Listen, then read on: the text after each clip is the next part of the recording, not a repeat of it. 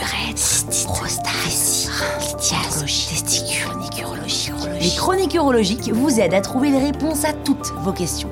Un podcast de l'Association française d'urologie. Vivre avec une greffe de rein. On est normalement avec deux reins, mais un seul suffit pour assurer les fonctions rénales. C'est pour ça qu'on peut donner un rein à un proche sans conséquence sur sa santé, à condition d'avoir des reins en bonne santé, bien sûr. Mais alors, s'il est possible de vivre avec un seul rein, pourquoi est-ce qu'il faut avoir recours à une greffe? Eh bien, il arrive que la progression de certaines maladies des reins les empêche de fonctionner correctement. C'est ce qu'on appelle l'insuffisance rénale chronique. Quand ça arrive, les différentes fonctions du rein ne sont plus remplies, le sang n'est plus filtré, on n'élimine plus les déchets toxiques que l'organisme fabrique de manière naturelle, et le rôle du rein dans la fabrication de globules rouges et la régulation de la pression artérielle ne sont plus assurés ou plus suffisamment. À un stade avancé, l'insuffisance rénale chronique met la vie des patients en danger. Alors, pour remplacer en partie les fonctions rénales, on peut avoir recours à une dialyse. Une dialyse, c'est un traitement qui permet de filtrer le sang et d'évacuer les toxines sans passer par le rein et l'urine. Mais la dialyse, c'est un traitement qui a des très très fortes contraintes dans la vie quotidienne des malades. Elle nécessite un dispositif assez lourd et elle peut pas toujours être réalisée à domicile. Et puis surtout, la dialyse, elle ne remplit que partiellement toutes les fonctions du rein.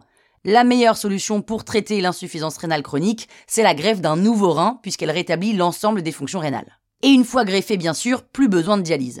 Donc, plus elle intervient tôt, plus on limite le temps passé sous dialyse en attendant la greffe. Au jour le jour, vivre avec un rein en plus, parce que oui, on ne vous enlève pas le rein malade, juste on vous en ajoute un. Et eh ben en fait, ça change quasiment rien.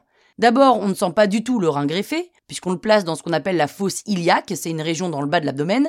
C'est là qu'on le raccorde à une artère, pour l'apport en sang, à une veine, pour remettre en circuit le sang qu'il a filtré, et à la vessie, pour le rejet des urines. Alors oui, visuellement, vous allez avoir une cicatrice au niveau de la ceinture, mais elle est très très discrète, et dans la vie de tous les jours, il y a peu de contraintes. Le risque le plus important, c'est celui du rejet de greffon, autrement dit que votre système immunitaire se défende contre ce qu'il pourrait percevoir comme un corps étranger et le rejette. Alors bien sûr, avant une greffe, toutes les précautions sont prises pour vérifier que le corps du receveur et son système immunitaire vont pouvoir accueillir le rein, mais les personnes greffées doivent quand même suivre un traitement pour minimiser les risques de rejet et adhérer à un programme de suivi par l'équipe médicale pour vérifier l'efficacité du traitement. Concrètement, ce sont des cachets à prendre tous les jours, et comme leur but est de faire baisser certaines défenses immunitaires pour ne pas attaquer les reins, eh bien il faut aussi surveiller le risque d'agression extérieure, comme les infections, et limiter aussi son exposition au soleil, puisque le risque de cancer de la peau augmente après une transplantation rénale. Donc le suivi médical est primordial. En dehors de ces contraintes, on vit très bien après une transplantation rénale. En plus, les fonctions du rein se remettent généralement en route d'elles-mêmes immédiatement après la greffe. Alors si les greffes de reins sont si efficaces et si les dialyses sont si contraignantes, pourquoi est-ce que toutes les insuffisances rénales ne se traitent pas par une greffe? Pourquoi est-ce qu'en France, il y a près de 50 000 personnes sous dialyse?